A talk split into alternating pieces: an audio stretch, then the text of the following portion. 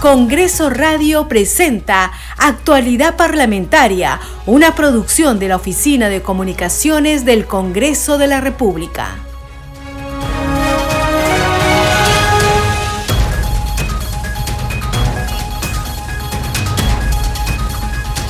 ¿Qué tal amigos? ¿Cómo están? Muy buenos días, bienvenidos. Esto es Actualidad Parlamentaria. Empezamos la semana y estamos listos para llevarles toda la información del Parlamento Nacional. Estos son nuestros titulares.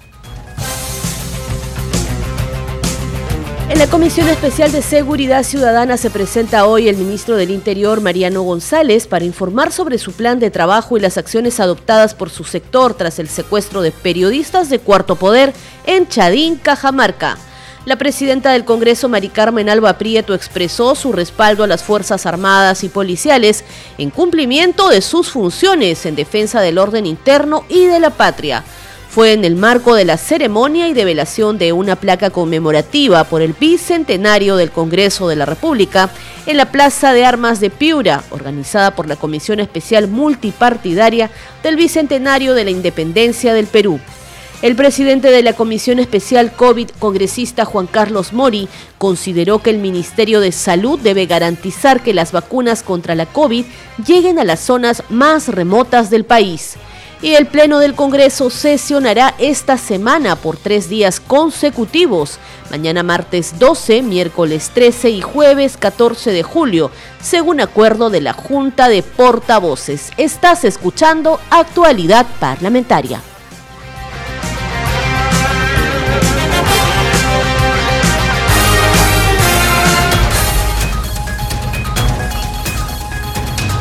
Estamos en Congreso Radio, un Congreso para todos. La presidenta del Parlamento Nacional, Mari Carmen Alba Prieto, expresó su respaldo a las Fuerzas Armadas y Policiales en cumplimiento de sus funciones en defensa del orden interno y de la patria. Fue en el marco de la ceremonia y develación de la placa conmemorativa por el bicentenario del Congreso de la República que se realizó en la Plaza de Armas de Piura, organizada por la Comisión Especial Multipartidaria Conmemorativa del Bicentenario de la Independencia del Perú, que preside el Congreso Arturo Alegría García. Escuchemos a la titular del legislativo. Si bien estamos en una ceremonia protocolar, y ese ha sido mi discurso protocolar, y ya que estamos aquí con todas las Fuerzas Armadas y las Fuerzas Policiales, que hemos hecho un acto protocolar como corresponde en una ceremonia de esta naturaleza, y escuchando a nuestro alcalde, voy a hacer algunos comentarios al respecto.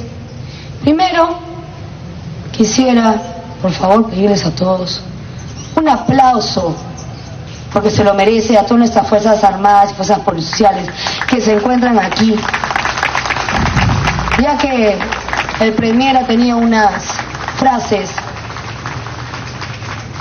tan desubicadas como estamos acostumbrados a escucharlo. Al inicio de la ceremonia a la que también asistió el bloque de parlamentarios por la región Piura y de velación de la placa conmemorativa por el bicentenario del Congreso, la presidenta de este poder del Estado recibió los honores militares correspondientes a su investidura. Escuchemos. Nos ha tocado el privilegio y el honor de ser congresistas del Bicentenario. Asumimos el cargo en la víspera del Bicentenario de nuestra independencia y para mí en particular es un doble honor ser presidenta del Congreso, también en el año del bicentenario de nuestro Congreso. Hace algunas semanas sustenté ante la representación nacional el proyecto de ley para declarar el año 2022 como bicentenario del Congreso de la República, que contó con el apoyo de todas las bancadas. Consideramos importante resaltar que nuestra historia Luego de la proclamación de la independencia del Perú, se realizó la convocatoria del primer Congreso Constituyente el 27 de diciembre de 1821, el cual se instaló al año siguiente, el 20 de septiembre de 1822, en la capilla de la Universidad de San Marcos. Este acto es un hecho histórico que representa el inicio de una nueva etapa teniendo a la institución legislativa como el pilar más importante de la democracia y del Estado de Derecho. A pesar de los ataques muchas veces infundados al Poder Legislativo, tenemos que insistir en su importancia, porque el Congreso representa además el foro plural donde están representados todos los sectores políticos del país. Y si en algunos momentos podemos tener discrepancias y algunas diferencias propias de la democracia, nuestras coincidencias tienen que ser siempre más importantes en la defensa de nuestra institución, porque la política grande tiene que estar a la altura de la grandeza de nuestra historia.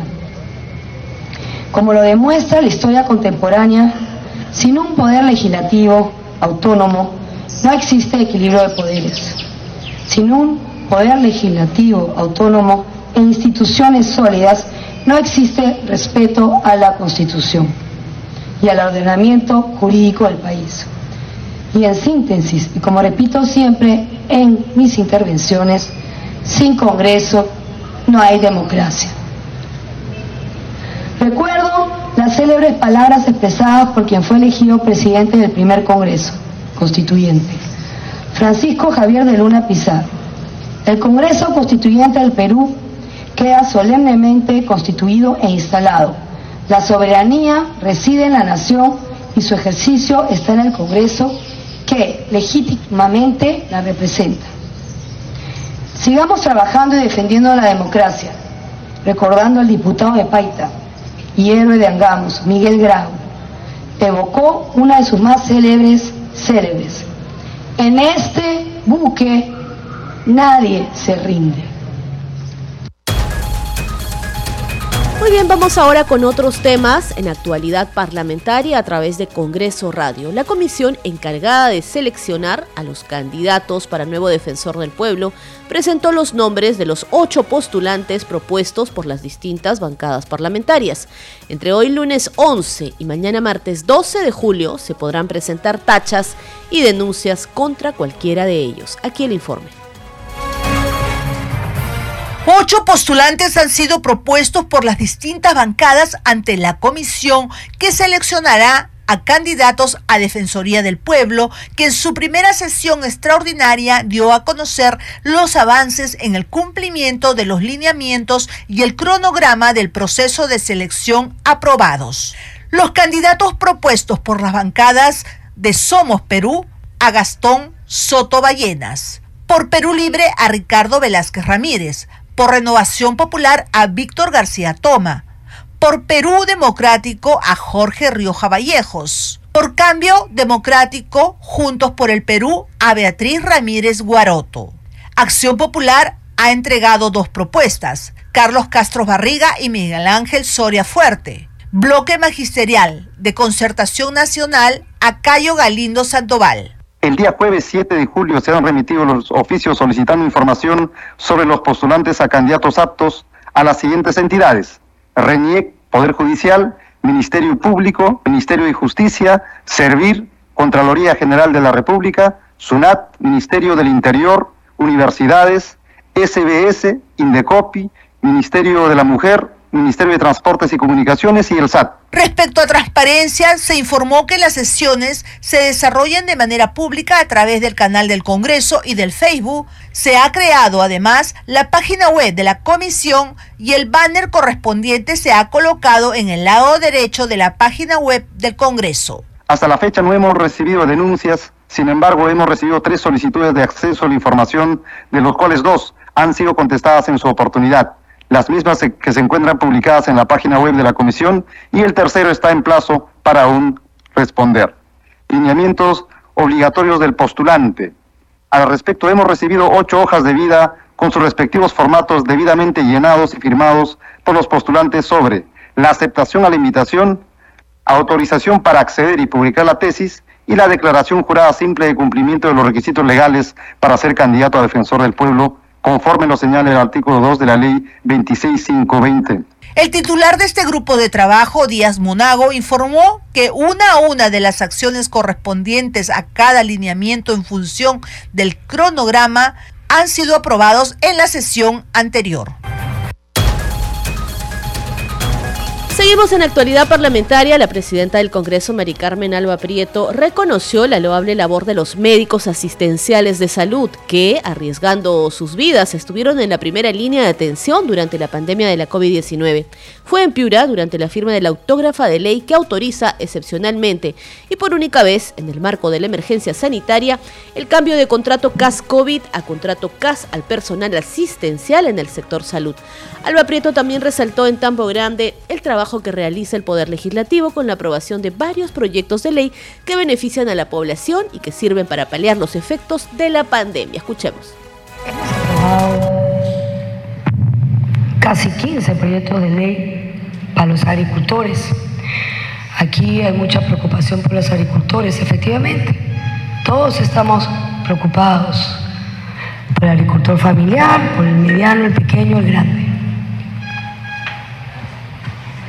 Y la famosa reforma agraria que lanzó el Ejecutivo no se sabe dónde está. No hay nada. Dicen que nos han mandado proyectos de ley al Congreso y que nosotros no aprobamos, no debatimos los proyectos de ley en el poder, eh, del Poder Ejecutivo en el Congreso falso de toda falsedad. No hay ningún proyecto de ley sobre agricultura en el Congreso. Más bien, nosotros en el Congreso sí nos hemos preocupado por los agricultores y hemos aprobado proyectos de ley como el CECIGRE agrario para que puedan trabajar como técnicos. También se le ha dado un nuestra ley de ollas comunes, que en semana de representación recorremos las ollas comunes a nivel nacional y vemos sus necesidades. Este proyecto de ley, en vez de aprobarlo al día siguiente, lo aprobaron el último día, lo promulgaron el último día. No sé si pensaban observarlo o modificar algo. Y para que reglamentaran, hemos estado presionando y presionando, porque solamente quiero decirles que los 15 proyectos de ley no se ha reglamentado ninguno. Y si una ley se aprueba en el Congreso y no se reglamenta, no entra en vigencia, no existe. Hemos aprobado un proyecto de ley para darle más crédito y alivio a los pequeños agricultores, refinanciar las deudas. Estamos trabajando. Y desde el primer día hemos trabajado. Y ese Congreso no ha sido obstruccionista, señor Llovera, para nada. Hemos dado votos de confianza a todos los gabinetes, a pesar que ninguno lo merecía, dándole la oportunidad al Ejecutivo que las bancadas parlamentarias se lo hacían saber además pudiera trabajar el presidente, darse cuenta que tenía que cambiar a sus ministros, a los que estaban cuestionados, a los que tenían denuncias judiciales, a los que no tenían el perfil para poder gestionar la administración pública Vamos con otras informaciones porque el presidente de la Comisión Especial COVID, el congresista Juan Carlos Mori, consideró que el Ministerio de Salud debe procurar que las vacunas contra la COVID-19 lleguen a las zonas más remotas del país. Aquí parte del diálogo con nuestro compañero Ricardo Alba Martínez.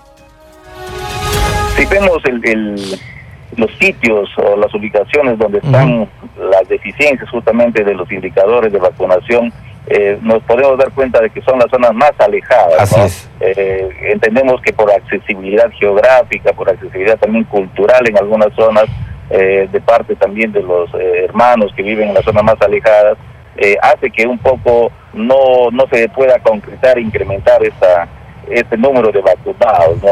pero nosotros consideramos que el Ministerio de Salud debe poner más énfasis justamente en estas zonas, garantizar que los recursos humanos y logísticos puedan llegar a estas zonas eh, donde son más alejadas y que la población pueda acceder lo más pronto posible a la vacunación. Sí, eh, eso es una cuestión que, tiene que dar eh, mucho trabajo tanto al Ejecutivo como a los gobiernos y direcciones regionales en cada región del país. ¿no? Congresista Mori, ¿cuál es el balance del trabajo realizado en esta legislatura que está ya a punto de fenecer?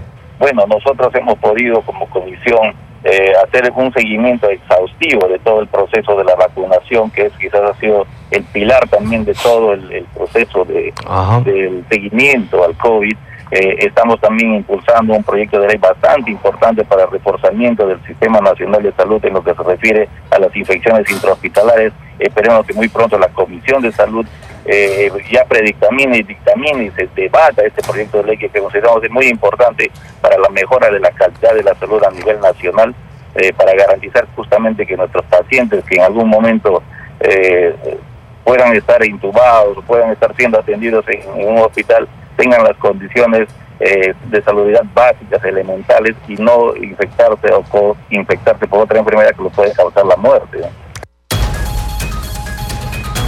Seguimos en actualidad parlamentaria. El Pleno del Congreso modificó cuatro artículos del decreto legislativo 350 de migraciones con el fin de garantizar la seguridad ciudadana y el ingreso y tránsito de extranjeros perfectamente documentados, de acuerdo a las normas migratorias. Escuchemos. Por mayoría fue aprobada la modificación de los artículos 10, 45, 61 y 63 del Decreto Legislativo 1350 de Migraciones, que indica y precisa el respeto al marco normativo vigente, en especial en lo referido al legado histórico y cultural del Perú, al orden público, orden interno, seguridad nacional, seguridad ciudadana y las disposiciones sanitarias y ambientales, por lo que se podrá limitar el ingreso y tránsito de los extranjeros de conformidad con el principio de proporcionalidad y soberanía. La propuesta fue sustentada por el presidente de la Comisión de Relaciones Exteriores, Ernesto Bustamante Donaire, quien dijo que se trata de mejorar la norma respetando los derechos humanos de los peruanos y de los residentes en el país, a fin de contribuir a que el inmigrante tenga una regulación formal y los ciudadanos que brinden hospedaje conozcan la legislación para no cometer errores. Todos deben tener una situación regular y aquel que brinde hospedaje, pues debería, hospedaje en una situación de irregularidad, el servicio de hospedaje debe ser sancionado con una multa. Y eso todo será reglamentado oportunamente. Yo creo que es lo, más cerca que podemos hacer para eh, ayudar a, paliar el tema que tanto preocupa a todos los peruanos, que es la inseguridad ciudadana, y esto le permitirá también al Ministerio del Interior, a la Policía Nacional, a la Fiscalía el poder ubicar a aquellos extranjeros que estén en capacidad de poder cometer delitos y sin embargo o los hayan cometido y no sean ubicables. Entre las incorporaciones se señala que el arrendador de un inmueble debe informar a la Superintendencia Nacional de Migraciones a través de su plataforma digital sobre sus inquilinos extranjeros. Además, serán sancionadas con multa una serie de conductas, como brindar alojamiento sin registrar la nacionalidad, fecha de nacimiento, nombres y apellidos completos, así como el número de documento de identidad o de pasaporte. El autor del proyecto de ley, el congresista segundo Héctor Acuña Peralta, se mostró a favor de que se controle a los extranjeros a través de la policía para que se les pueda ubicar y que ingresen debidamente documentados conforme a las normas migratorias. Realmente lo que pretendemos es ayudar a que ya no ingresen indocumentados. Pueden seguir ingresando, pero debidamente documentados. Realmente ya tenemos una cantidad inmigrantes que no vienen a ayudarnos a resolver nuestros problemas, sino vienen a crearnos problemas. En las disposiciones complementarias finales se indica que el Poder Ejecutivo adecuará el reglamento del Decreto Legislativo 1350 de Migraciones a lo dispuesto en la presente ley en el plazo no mayor de 30 días calendarios contados a partir de su publicación. Estás escuchando Actualidad Parlamentaria. El Pleno del Congreso aprobó el proyecto de ley que propone establecer una fórmula de cálculo de la compensación por tiempo de servicios CTS para los docentes contratados y auxiliares de educación de instituciones educativas públicas al momento del cese o al finalizar el vínculo laboral. Tenemos los detalles en el siguiente informe. Pero sobre todo algo algo que se ha venido cometiendo, que a la hora de jubilarse a esos auxiliares de educación como se hacía con los docentes de institutos superiores y como se hacía con los docentes de inicial, primaria y secundaria, solo se les reconocía 30 años de servicio. Le estamos brindando a través de este proyecto de ley que se ha presentado a la Comisión de Educación y que salió como un dictamen favorable, gracias a los colegas congresistas que se pusieron la camiseta de estos miles de auxiliares contratados, nombrados que laboran en Sandia, en Putinapunco, San Juan del Oro, en la región de Puno, Arequipa, Cusco, en todas las regiones del país. Para reconocer los derechos laborales de los docentes, el Pleno de Congreso aprobó el proyecto de ley que plantea que el profesor contratado recibe una CTS, la que se otorga al momento de la finalización de su vínculo laboral del 100% de su remuneración integral por los servicios trabajados. Asimismo, al auxiliar nombrado se le otorga al momento del cese el 100% de su remuneración mensual. En caso del auxiliar contratado, su CTS se le otorga al momento de su vinculación laboral a razón del 100% de su remuneración mensual por año o fracción de la totalidad de los meses y días de servicios trabajados. Se modifica el literal F3 del artículo 2 de la Ley 30493 en los siguientes términos. Política remunerativa del auxiliar de educación nombrado, compensación por tiempo de servicios, se otorga al momento de su cese a razón del 100% de su remuneración mensual RIN por año o fracción mayor a seis meses de servicios oficiales. De esta manera, el proyecto de ley aprobado permitirá resarcir los derechos laborales y económicos de este sector laboral del país. En tanto, la representación nacional aprobó el proyecto de ley que otorga funciones compartidas a los gobiernos locales en los procesos de formalización de la propiedad informal. De esta manera se evitará que se dilaten los trámites para la formalización de la propiedad en el país. Quedó lista para ser enviada al Ejecutivo porque miles de familias peruanas no pueden seguir esperando la formalización del sueño de la casa propia. Es urgente que las familias tengan un techo donde criar a sus hijos. Asimismo, se exceptúan de lo dispuesto en la ley la intervención de las municipalidades distritales en aquellas localidades cuya delimitación territorial se encuentre en conflicto. Cabe indicar, señores congresistas, que este proyecto de ley ha sido trabajado con la Dirección de Formalización Integral de COFOPRI, Aún en, este momento existen 15.937 posesiones informales y 2.2 millones de lotes pendientes de titulación, siendo esta una brecha muy amplia que se necesita ser cubierta. El proyecto de ley fue impulsado por la Comisión de Descentralización que preside la congresista Norma Yarrow, que en diferentes mesas descentralizadas, los representantes de los gobiernos locales expresaron la necesidad de aportar a la formalización de viviendas informales en nuestro país. Estos distritos que están en litigio con más de 40, 50 mil viviendas y lotes armados y desarmados también porque el viento se los lleva y los fines de semana los vuelven a levantar con, con esteras, esos lotes no podrían formar parte por intermedio del presidente para que Norma Yarro tenga la amabilidad de considerar este, este, esta anotación eh, dentro del proyecto que ella está eh, sustentando. Recordemos que la formalización permitirá realizar las gestiones para que las familias tengan agua, desagüe y alcantarillado, además de luz y gas. El proyecto de ley fue aprobado por 100 votos y quedó listo para que el Ejecutivo lo promulgue. La representación nacional aprobó la insistencia de la autógrafa de ley que modifica diversos artículos del decreto legislativo que autoriza los servicios complementarios en salud. También se declaró de necesidad pública la creación del Hospital de Alta Complejidad Miguel Grau Seminario en la región Piura. Aprueban en mayoría la insistencia de la autógrafa del proyecto de ley 738 que modifica diversos artículos del decreto legislativo 1154 que autoriza los servicios complementarios en salud en el servicio público. La autógrafa propone una entrega económica por el servicio complementario en salud que debe encontrarse diferenciada en la planilla única de pago donde tenga vínculo laboral del profesional de la salud. Dicha entrega económica no tiene carácter pensionable. El presidente de la Comisión de Salud y Población, Hitler Saavedra, fundamentó cada una de las seis observaciones realizadas por el Poder Ejecutivo ante la representación nacional, el cual se resumía en ir por la insistencia de la autógrafa.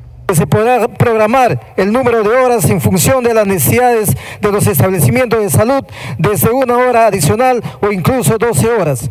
Las 12 horas serían aplicables, por ejemplo, en el periodo vacacional, los sábados o domingos, entre otros. Por lo expuesto, la Comisión de Salud y Población desvirtúa el contenido de esta segunda observación e insiste en el contenido de la autógrafa de ley.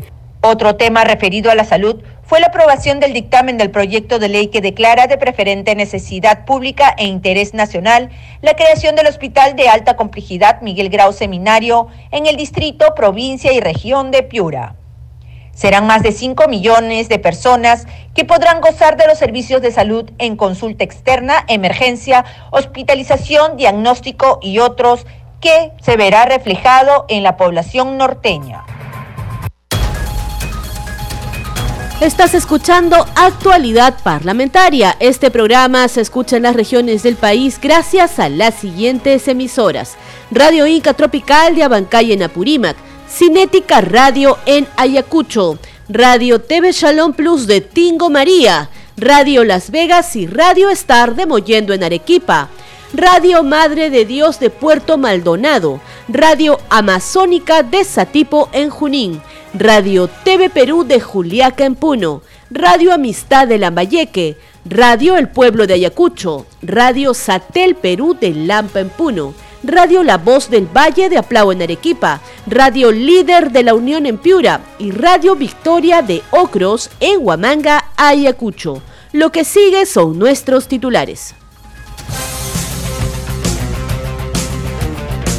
En la Comisión Especial de Seguridad Ciudadana se presenta hoy el ministro del Interior, Mariano González, para informar sobre su plan de trabajo y las acciones adoptadas por su sector tras el secuestro de periodistas de Cuarto Poder en Chadín, Cajamarca. La presidenta del Congreso, Mari Carmen Alba Prieto, expresó su respaldo a las Fuerzas Armadas y Policiales en cumplimiento de sus funciones en defensa del orden interno y de la patria.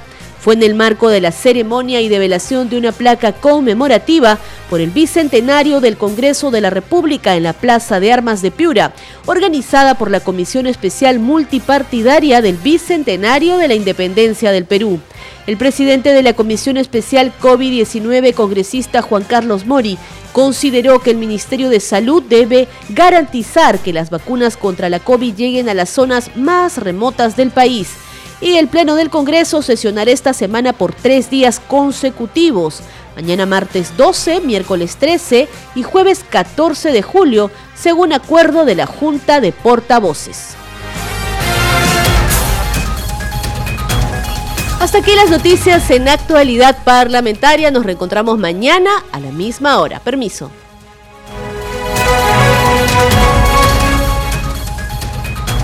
Congreso Radio presentó Actualidad Parlamentaria, una producción de la Oficina de Comunicaciones del Congreso de la República.